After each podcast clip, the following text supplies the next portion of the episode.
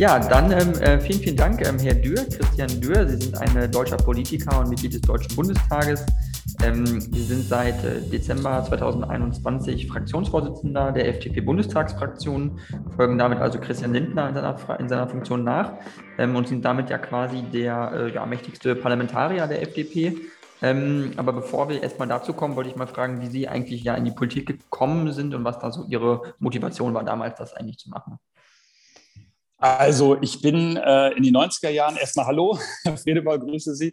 Ähm, ich bin in den 90er Jahren äh, Austauschschüler in den Vereinigten Staaten gewesen und äh, dabei ähm, bin ich total viel über deutsche Politik gefragt worden und da war ich 16 Jahre alt und dann fing ich an, mich äh, ein bisschen intensiver äh, mit deutscher Politik insbesondere äh, zu beschäftigen und habe dann, als ich zurückkam aus den Vereinigten Staaten, ähm, jemanden in meinem Jahrgang gehabt, ähm, der bei den Jungliberalen engagiert war und der hat mich sozusagen ähm, mitgenommen. und dann gefiel mir das so gut, insbesondere die politische Debatte, die Auseinandersetzung, ähm, unterschiedliche Meinungen, Argumente austauschen. Es war ein bisschen für mich wie, äh, vielleicht in den USA gibt es sowas wie Debattierclubs, ist in Deutschland nicht so verbreitet, aber ähm, das war für mich so ähnlich und hat mir unheimlich Freude gemacht. Und dann ähm, bin ich dabei geblieben, habe mich dann ehrenamtlich bei den Julis engagiert, war später Landesvorsitzender, Mitglied der FDP dann geworden, habe auch mal für die Kommunalwahl kandidiert. Also es war äh, das klassische Ehrenamt, was es ausgelöst hat und politisches Interesse. Okay, verstehe. Und das heißt, ähm, Sie waren aber auch von Anfang an demnach überzeugt von der liberalen Idee, sage ich mal, von dem, was die FDP ausmacht, inhaltlich, würden Sie sich als liberaler Mensch auch bezeichnen? Ja, das bin ich auf jeden Fall. Ähm, damals so in den 90ern war die FDP ja sicherlich eine Partei, wo man das Gefühl hatte, okay, ältere Herren sind sozusagen am Ruder. Und dann kam Guido Westerwelle und das hat mich damals sehr beeindruckt. Äh, und das war sicherlich auch ein Auslöser. Ich war dann äh, schon Mitglied der FDP, aber wo ich gesagt habe, okay, da habe ich Lust, mich zu engagieren. Äh, das ist spannend. Äh, das äh, bedeutet eher in Kategorien zu denken, wie welche Lebenschancen kann man schaffen, anstatt dass man jedem Einzelnen, gerade jungen Menschen, reinregiert. Und damals war für mich äh, noch als Schüler natürlich das Thema Schulpolitik. Äh, in Niedersachsen hat Gerhard Schröder regiert und äh, die Unterrichtsausfälle waren massiv. Und ich war tatsächlich damals ähm, das erste Mal auf, einmal auf einer Demonstration, weil ich gesagt habe, okay, wenn es um Chancen im Leben geht, dann geht es nicht nur um Umverteilung, sondern vor allen Dingen um faire Bildung. Und das war eigentlich der Auslöser, wo ich gesagt habe, das, das macht Spaß. Und das macht auch gesellschaftlich Sinn, sich so zu engagieren. Mhm. Also Sie kommen ja aus äh, Niedersachsen ähm, mhm. und äh, Sie waren ja auch 2017 zum ersten Mal im Deutschen Bundestag gewählt worden, sind dann auch direkt zum äh, Landeschef der niedersächsischen Landesgruppe in der FDP äh, gewählt worden und dann jetzt 2021 äh, ja dann direkt auch zum Fraktionsvorsitzenden, als dann die FDP in die Regierung eingetreten ist. Also es ist ja ein sehr schneller Aufstieg auch, kann man sagen. Also das ist ja keine ganz klassische Parlamentarierkarriere, dass man sofort, sage ich mal, in der zweiten Legislatur Fraktionsvorsitzender wird. Wie ist das für Sie gewesen, auch so die Erfahrung und auch die Verantwortung, die man dann damit trägt? Und es ist ja auch ein starkes Ergebnis für die FDP gewesen, muss man ja sagen. Ähm, das heißt, mhm. Sie haben ja auch Verantwortung für eine ganze Menge Parlamentarier, auch für junge Leute vielleicht. Wie, wie wächst man da so rein in die Rolle, sage ich mal? Also auf Bundesebene hatte ich zumindest vier Jahre die Chance. Ich war der, einer der Vizevorsitzenden von Christian Lindner in der letzten Wahlperiode, habe da Haushalts-, Finanz-, Steuerpolitik viel gemacht und ähm, ein bisschen Erfahrung als Fraktionsvorsitzender hatte ich, weil ich vorher im Landtag war und äh, da auch äh, Fraktionsvorsitzender der FDP. Das war eine viel kleinere Fraktion. Ähm, das waren so 15, 14 Leute ähm, und jetzt sind es 92. Das ist natürlich wesentlich größer. Äh, und gleichzeitig wusste ich so ein bisschen um die Mechanismen. Also was ist der Job eines Fraktionsvorsitzenden? Einerseits natürlich äh, den Laden zusammenzuhalten und ähm, für die Gruppe was zu erreichen, aber gleichzeitig auch äh, unterschiedliche Meinungen auszutarieren in einer Fraktion. Und das macht mir Freude, weil ich äh, gerne mit Menschen, ich arbeite lieber mit Menschen als mit Papier. Und äh, ja, deswegen äh, habe ich gesagt, ich habe dazu Lust und dann hat mich dankenswerterweise die Fraktion mit einem super Ergebnis gewählt, was mich natürlich gefreut hat. Okay, ähm, mich würde mal interessieren in dem Zusammenhang, wie ist denn Ihre Rolle eigentlich dann auch zur Bundesregierung? Ist das manchmal, dass man als Fraktionsvorsitzender vielleicht auch eine leicht schizophrene Rolle einnehmen muss, weil man ja einerseits die Eigenständigkeit des Parlaments irgendwo bewahren muss und auch der Abgeordneten. Auf der anderen Seite haben Sie ja einen engen Draht zu dem Parteivorsitzenden, zum Finanzminister Lindner. Ähm, und wenn da jetzt, sage ich mal, auch inhaltlich was äh, gemacht wird auf Bundesregierungsebene, kann es ja häufig sein, dass die Bund, der Bundestag, die Parlamentarier damit gar nicht einverstanden sind. Also wie tariert man das aus, sage ich mal in dem Fall? Ja, genau. Das ist da schon manchmal auch eine Mittlerrolle, ähm, dass man diese Dinge austarieren muss, wie Sie schon sagen. Und äh, gleichzeitig ist es natürlich auch Teamplay innerhalb einer Koalition. Also man stimmt sich mit seinen Fraktionsvorsitzenden Kollegen ab. Wir sind ähm, alle Mitglied des Koalitionsausschusses als Fraktionsvorsitzende. Und da ähm, geht es schon darum, auch die unterschiedlichen Meinungen zusammenzubringen. Welche Kompromissmöglichkeiten gibt es? Aber äh, jetzt nicht nur im Sinne von Management des kleinsten Kompromisses, das wäre zu wenig, sondern einerseits natürlich die Überlegung, die wir als Freie Demokraten haben, einzubringen, aber andererseits natürlich auch daran zu denken, okay, was können wir als Koalition Größeres erreichen? Und ähm, ich habe die Koalitionsverhandlungen Verhandlungen mit begleitet und ähm, habe damit verhandelt. Und das, ja, das ist äh, eigentlich ziemlich gut beschrieben. Es ist einerseits eine Mittlerrolle und andererseits geht es ja auch nicht nur darum äh, zu moderieren, sondern auch politisch Dinge durchzusetzen. Mhm. Ähm, wie eng sind Sie denn dann wirklich in Kontakt auch mit dem mit Herrn Lindner? Äh, jetzt ist mir ja jetzt eine Debatte zu der äh, Gasumlage, die ja jetzt äh, kommen soll, vom Wirtschaftsministerium angestoßen, äh, wurde jetzt von der SPD stark kritisiert. Äh, schließen Sie sich da mit Herrn Lindner per SMS kurz oder haben Sie da regelmäßige Treffen mit ihm oder wie, wie funktioniert das so? Das würde mich mal interessieren. Sowohl als auch. Also Sie haben es okay. perfekt getroffen. Äh, man tauscht sich kurzfristig aus, telefoniert, schreibt eine Nachricht ähm, und äh, ja, gleichzeitig ist man äh, ähm, trifft man sich auch regelmäßig. Also das ist, äh, das beschreibt es recht gut. Ich ähm, oder wir haben einen Vorteil. Wir, das hat sich herausgestellt, als die Pandemie losging. Wir sind seit 2017, da sind wir wieder in den Bundestag gekommen. Wir waren ja zwischen 2013 und 2017 nicht im Bundestag vertreten als Fraktion.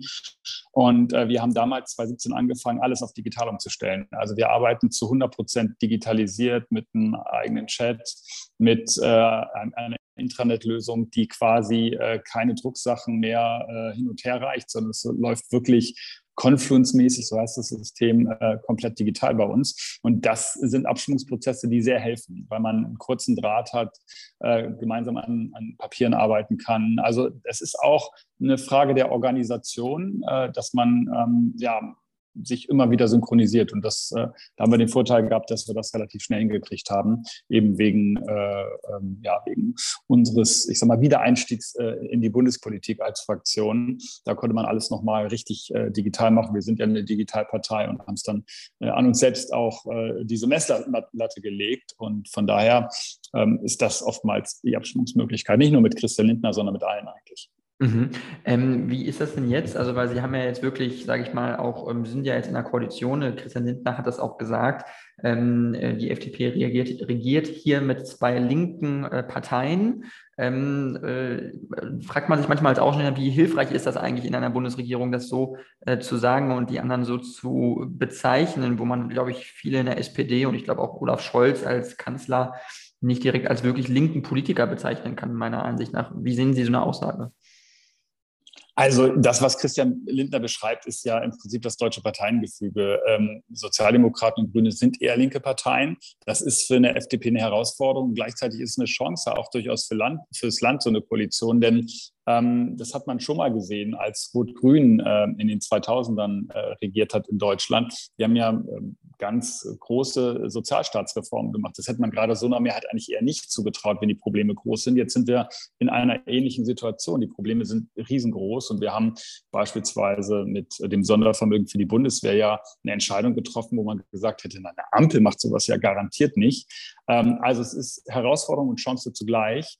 Äh, in so einer Mehrheit zu regieren. Man kann auch Unkonventionelles machen, weil diejenigen, die vielleicht die größten Kritiker sind, äh, mit in der Regierungsverantwortung sind. Und äh, vor dem Hintergrund ähm, sehe ich es als Chance. Ähm, Christian Lindner sprach ja auch mal von dornigen Chancen in einem Buch, das trifft es vielleicht auch. Und ähm, das ist, ja, wie gesagt, herausfordernd, aber gleichzeitig äh, macht das auch äh, ja, das Ganze sehr abwechslungsreich. Aber ja, die Wahrheit ist, und es sprechen auch alle Koalitionspartner aus, wir sind schon unterschiedlich. Das, äh, glaube ich, wäre auch irgendwie ziemlich verrückt, das ähm, zu versuchen zu verdecken, weil es ist offensichtlich so.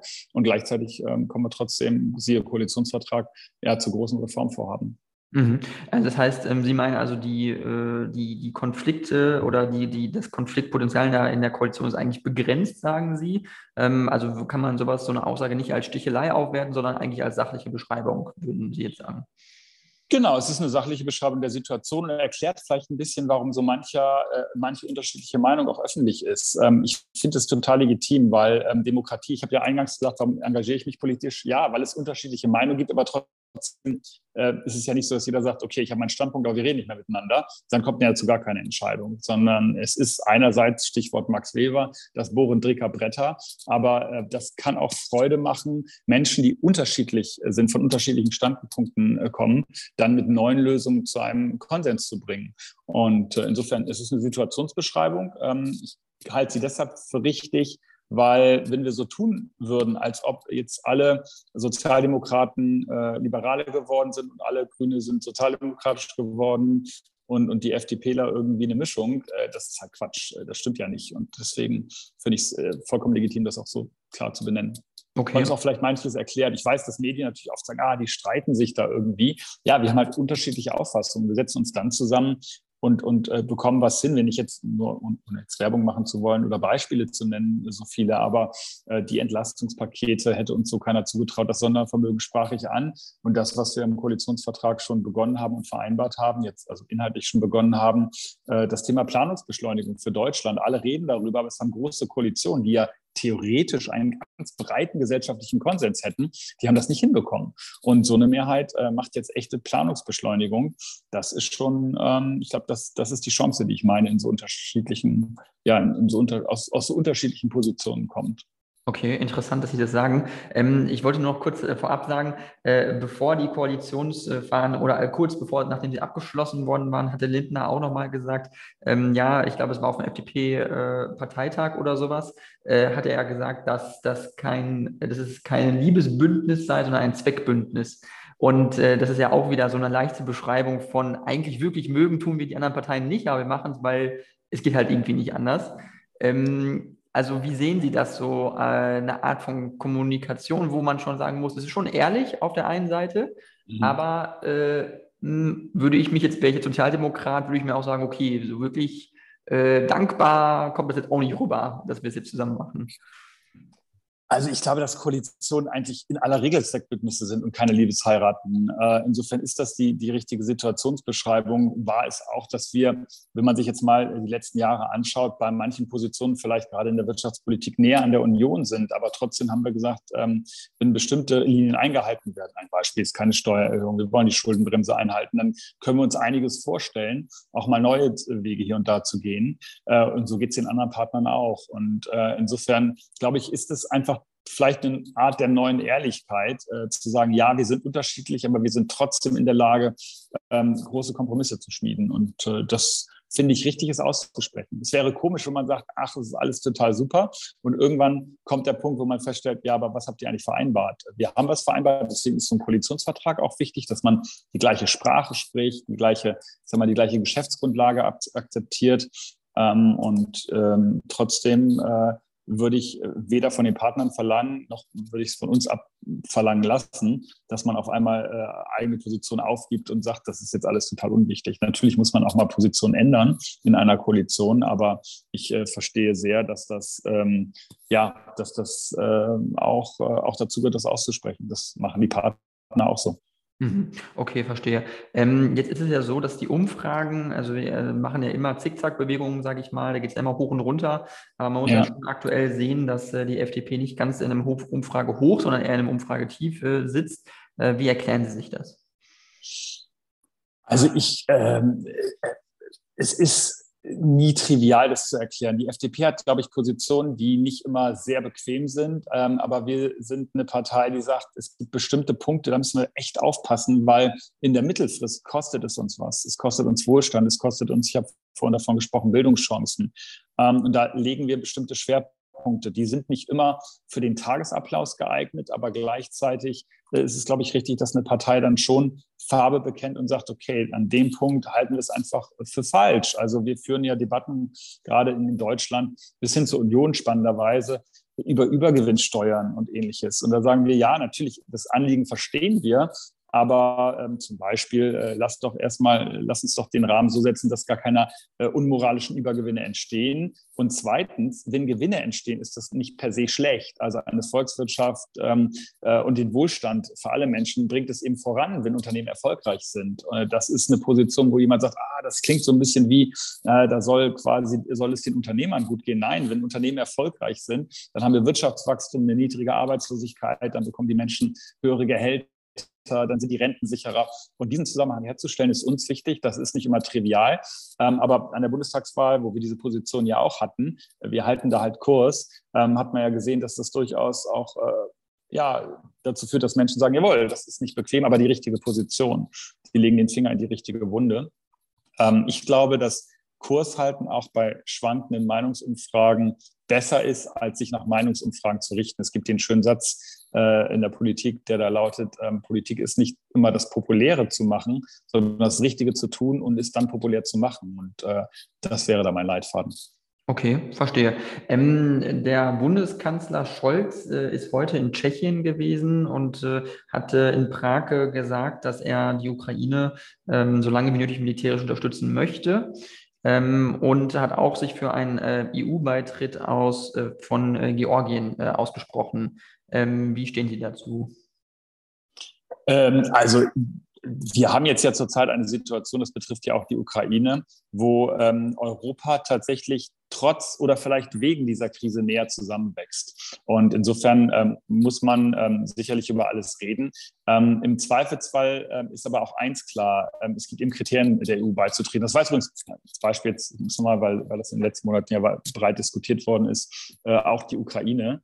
Ähm, und es gibt jetzt nicht äh, sozusagen einen Rabatt auf die Mitgliedschaft, aber diese Chance, nach Europa zu kommen, äh, finde ich fair.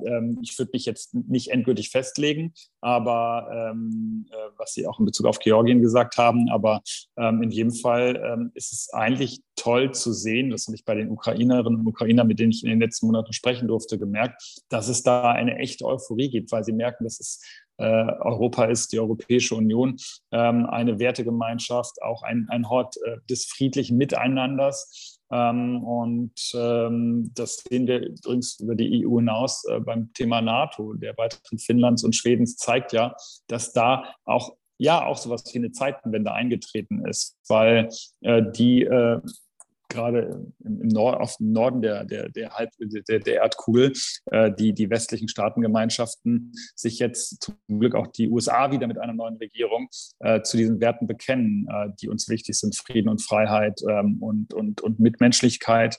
Und gleichzeitig äh, sind es äh, marktwirtschaftliche Gesellschaften. Ähm, und zu sehen, dass da mehr dran Interesse haben und sagen, ja, wir wollen weg von Korruption und, und, und korrupten Regimen, sondern wir wollen eben äh, ähm, gerade auch als, äh, ja, als, als Staaten und, und als Bevölkerung Mitglied einer Wertegemeinschaft sein, finde ich spannend. Mhm. Und es ist eine echte Chance für den Frieden. Äh, definitiv sehe ich auch so, bin ich dabei ganz bei Ihnen. Ähm, aber Scholz hat auch gesagt, er spricht sich jetzt äh, für auch einen europäischen Luftverteidigungsraum äh, aus, also in der Europäischen Union organisiert eine zusammengeschlossene Luftabwehr.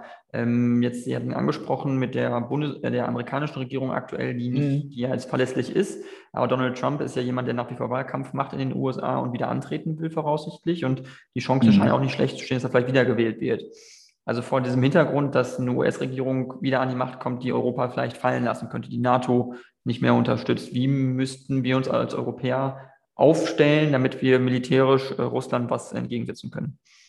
Es gibt ja zwei Lehren äh, äh, militärisch im Prinzip. Die eine lautet, ähm, das, äh, was Russland betrifft, ist falsch eingeschätzt worden, in Deutschland aber wahrscheinlich im gesamten Westen. Und deswegen ist es richtig, dass äh, Verteidigung auch ähm, ein wichtiges Instrument zur Friedenssicherung ist. Äh, denn wenn klar ist, dass man sich gegenseitig hilft, beispielsweise innerhalb der NATO, äh, und dass man sich verteidigen kann, deswegen das Sondervermögen für die Bundeswehr, dann ähm, ist die Wahrscheinlichkeit von Frieden einfach viel, viel größer. Das muss man so klar sagen. Das ist für manche Friedensaktivisten nicht immer intuitiv, aber jetzt gilt es umso mehr. Ähm, und äh, das, die zweite Lehre ist natürlich ähm, das, was Sie schon angedeutet haben, nämlich die ähm, Regierungszeit von Donald Trump, wo er die NATO teilweise lächerlich gemacht hat. Wir wissen nicht, was in Amerika nach der kommenden Präsidentschaftswahl ist, aber umso wichtiger ist äh, eine Sicherheitszusammenarbeit auch in Europa. Es würde ja in Europa auch in den letzten Jahren von Macron teilweise ins Spiel gebracht, auch so etwas wie eine europäische Armee zu formieren, ähm, sodass man wirklich da äh, zusammenarbeitet und auch im besten Sinne und friedenserhaltenden Sinne schlagkräftig ist. Ähm, das finde ich, äh, finde ich die richtige Richtung.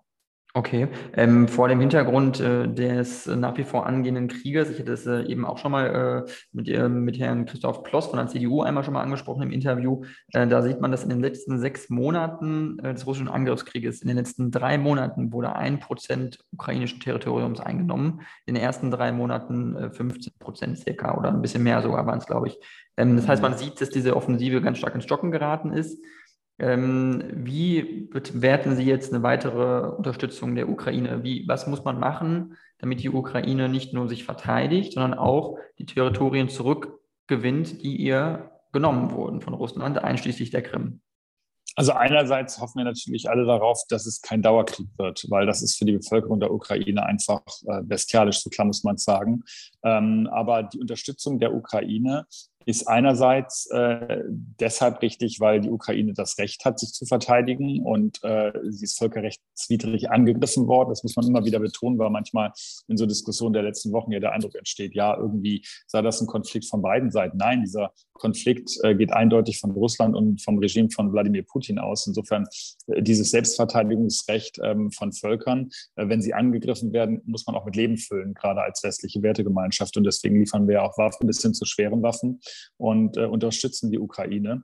Ähm, und gleichzeitig ähm, haben wir natürlich, das ist sozusagen das zweite Herz in der Brust, versuchen wir alles auszuloten, was auch wieder Frieden bringen kann. Denn wir wollen eben keinen unendlichen Konflikt. Es gibt leider im Krieg nicht diese eine geniale Lösung, äh, die hilft sozusagen. Es gibt eben nicht nur Diplomatie, es gibt nicht nur äh, militärische ähm, ähm, Unterstützung beziehungsweise der Einsatz von, von, von Waffen, den Einsatz von Waffen. Ähm, es muss immer alles versucht werden, ähm, auch gerade durch den Einsatz von Waffen den Frieden zu, äh, wiederherzustellen. Und übrigens, äh, das noch als Ergänzung, ähm, ich glaube, wir dürfen nicht unterschätzen, äh, welchen friedenserhaltenden Wert das für ganz Europa hat.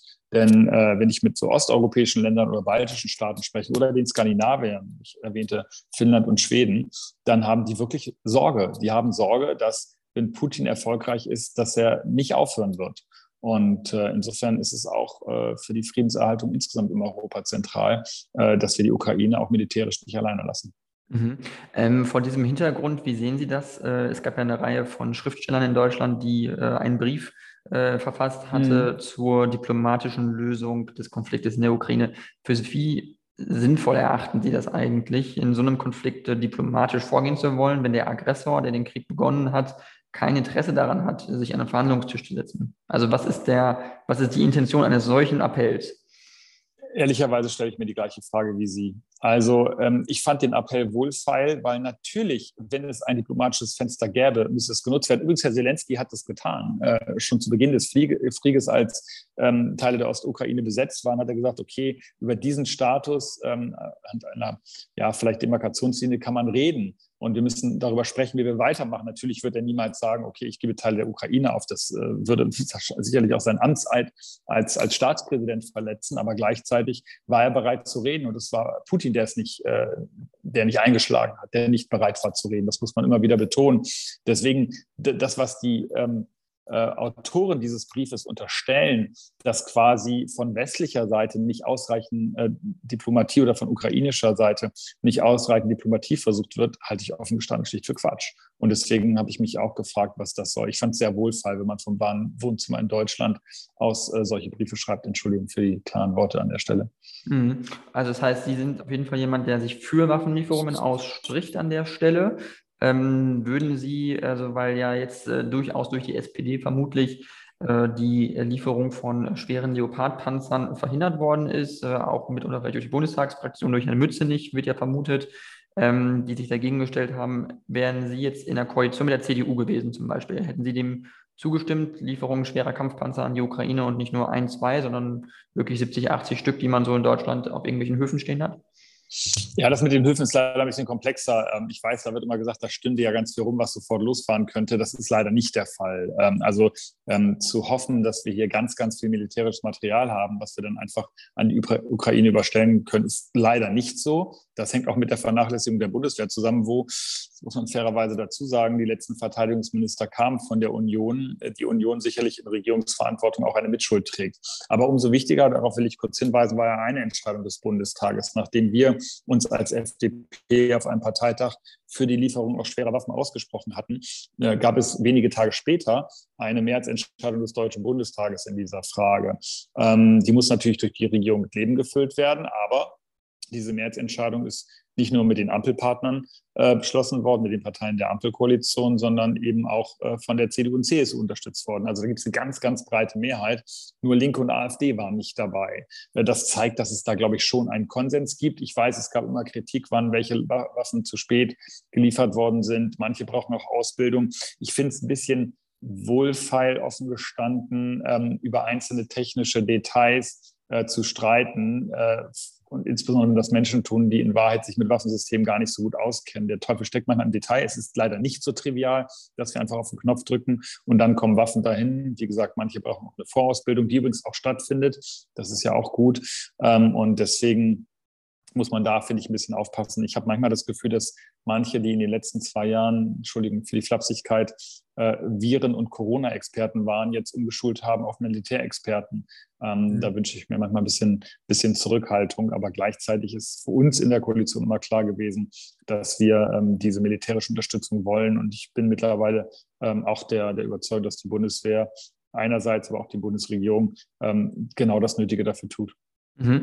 Ähm, in diesem Fall, bei diesem Beispiel, muss man natürlich fairerweise sagen, ging es nicht nur um Bestände der Bundeswehr, sondern es ging um Bestände der Rüstungsindustrie, die diese eben besitzen und die äh, dezidiert gesagt haben, häufiger äh, verschiedene Rüstungsunternehmen gesagt haben, wir haben diese Geräte hier und wir können sie einsatzbereit machen und wir können sie verschicken, wenn es die äh, Genehmigung äh, aus dem Kanzleramt gibt dafür, weil es gab ja Anfragen aus der Ukraine direkt an diese Firmen. Das ging ja nicht mal an die Bundesregierung, an die Bundeswehr, sondern an diese Firmen, äh, die äh, zu kaufen oder die zu ähm, äh, ne, und dann eben zu verwenden. Und das ist, das hat das Kanzleramt aber nicht getan. Das heißt, man hatte da gesagt, es gab von der Rüstungsindustrie die Bereitschaft, äh, diese Leopard 1 Panzer gab es da halt eine ganze Menge bereit zu machen, bereitzustellen. Es wurde nicht genehmigt. Hätte man tun können. Wurde nicht getan. Ja, hätte man tun können. Ich mache ein kleines Fragezeichen dran, ähm, weil es für mich in die Kategorie fällt, äh, es ist alles total einfach. Ähm, zuständig, ganz konkret innerhalb der Bundesregierung für die Ausfuhrkontrollen von Rüstungsgütern ist das Bundeswirtschaftsministerium. Da werden diese Dinge beantragt durch die Industrie beispielsweise, wenn da was geliefert werden soll. Ähm, und es sind natürlich teilweise auch sicherheitsrelevante Fragen. Ich finde es ein bisschen schwierig, ähm, so freizügig zu sagen, ja, das kann man auf jeden Fall tun, das eine nicht, aber das kann man auf jeden Fall tun, ohne äh, im Detail genau zu wissen. Jetzt kommen wir zu einem Punkt, der ähm, vielleicht in den letzten Monaten ein bisschen kurz gekommen ist. Wir reden hier von äh, sehr sicherheitsrelevanten Entscheidungen, von Waffensystemen, die geliefert werden. Und ich überspitze mal, wir wollen natürlich nicht, dass die möglicherweise auch in falsche Hände fallen. Also beispielsweise, wenn wir westliche Waffensysteme haben, die dann in russischer Hand auf einmal sich wiederfinden. Ähm, da muss man die Dinge zu Ende denken. Ähm, ich glaube, das Ziel war immer zu sagen, wir sind bereit, weit über das, was an normalem militärischem Material, an Munition äh, geliefert werden kann, auch ähm, schwere Waffen zu liefern. Das haben wir auch getan. Verteidigungswaffen und teilweise ganz neue Systeme, die nicht mal in Deutschland im Einsatz sind. Also ich glaube schon, dass die Bundesregierung da alles getan hat und es befindet sich in dem Konzert, was auch andere Staaten tun, beispielsweise die US-Amerikaner. Ähm, ich finde diese, wie gesagt, diese Debatten immer ein bisschen schwierig.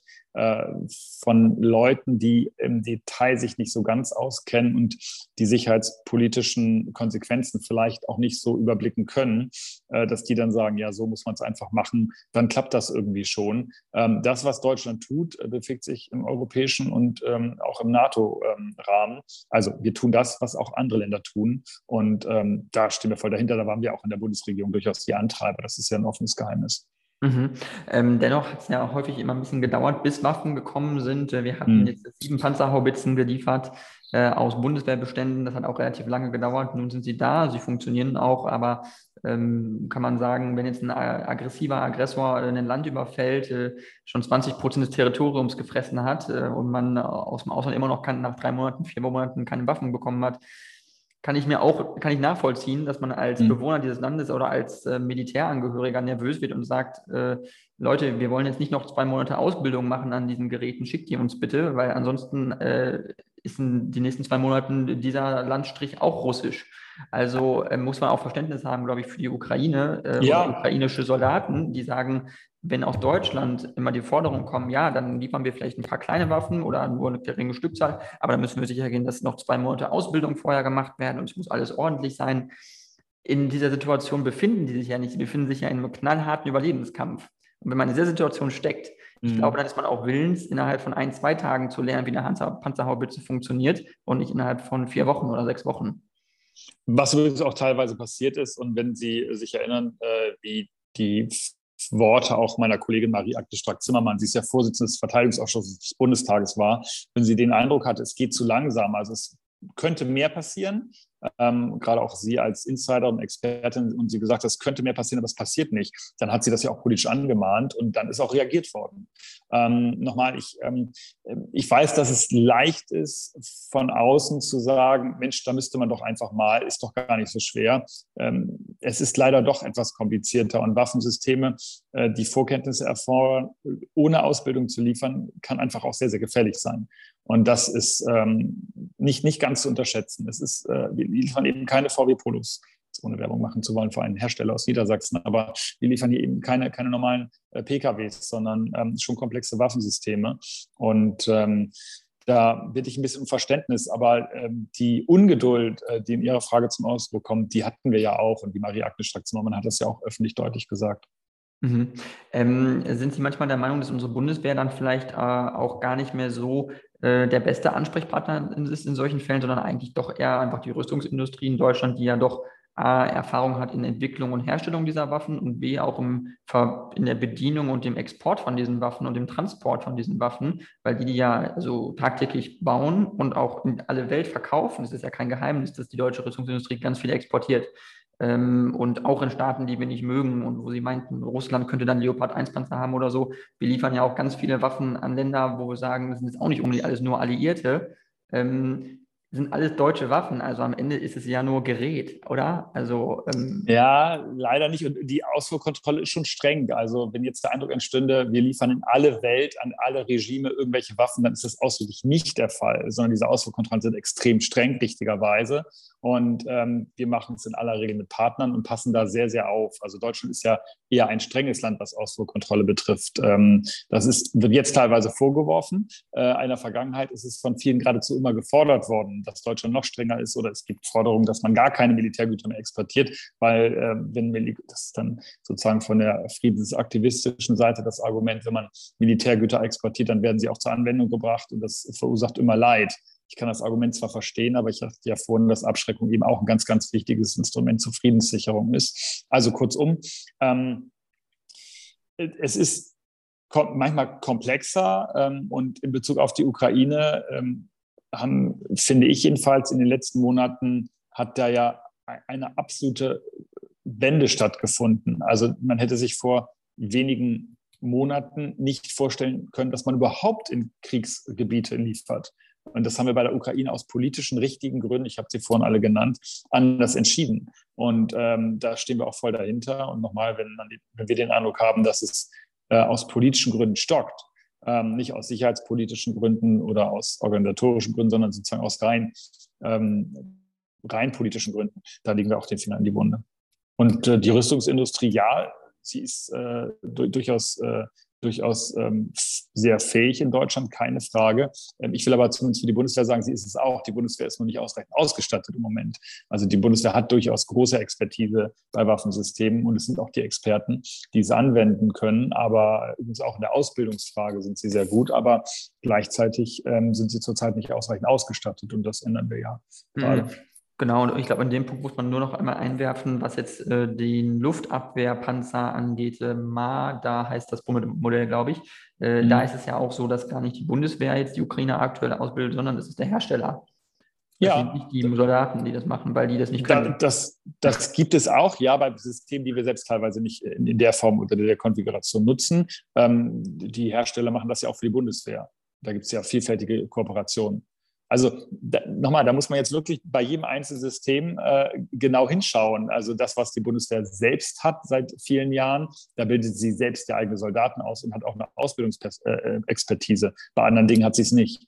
Ähm, deswegen, da muss man, muss man sehr genau hingucken. Richtig. Also die Bundeswehr hat nicht alle Waffensysteme der Welt, das ist klar. Insofern kann sie auch nicht alles ausbilden. Aber die Frage wirft sich dann, dann stellt, es, äh, stellt man sich dann darüber hinaus noch die Frage, warum die Bundeswehr noch nicht mal über Luftabwehrpanzer verfügt. Gehört das nicht eigentlich zum normalen Repertoire einer, einer Armee? Also wir haben, ich bin jetzt nicht ausreichend Militärexperte, aber wir haben natürlich Flugabwehr auch in Deutschland. Klar, das hat auch die Bundeswehr. Ähm, ist ja nicht so, dass wir gleichsam komplett schutzlos jetzt sein. Aber das, was Sie eigentlich ansprechen, kreist ja um das immer gleiche Problem. Die Bundeswehr ist in den letzten 20 Jahren nicht ausreichend ausgestattet worden. Das sind Polit politische Versäumnisse. Das ist auch nicht die Schuld der Bundeswehr, zu sagen, ihr habt jetzt irgendwie, euch fehlt da was, sondern die haben das Material nicht bekommen, bis hin zur persönlichen Ausrüstung von Soldaten, Soldaten teilweise auch zum Eigenschutz. Und äh, das ist ähm, das, was ich vorhin als Teil der Zeitenwende auch dieser Koalition unterstrichen habe, äh, was wir auch im Koalitionsvertrag nicht vorhergesehen haben, aber dann die Notwendigkeit gesehen haben, hier äh, einen Riesenschritt nach vorne zu machen. Okay, ähm, weil Sie die Zeitenwende angesprochen hatten, 100 Milliarden hat ja der Bundeskanzler versprochen äh, für die Bundeswehr. Äh, durch diese 100 Milliarden werden aber dies, das 2-Prozent-Ziel der NATO des Bruttoinlandsproduktes wird dennoch nicht erreicht in den nächsten Jahren. Also sind, man ist immer noch sukzessive unter diesen 2 Prozent bei dem Verteidigungshaushalt des BIPs. Ähm, das heißt, es müsste ja dennoch noch mehr investiert werden, um überhaupt diese 2 Prozent zu erreichen. Das heißt, Inwiefern spricht man dann von Zeitenwende, wenn es auch eigentlich nur die Erfüllung von vertraglichen Bedingungen eigentlich erstmal überhaupt gilt zu erfüllen?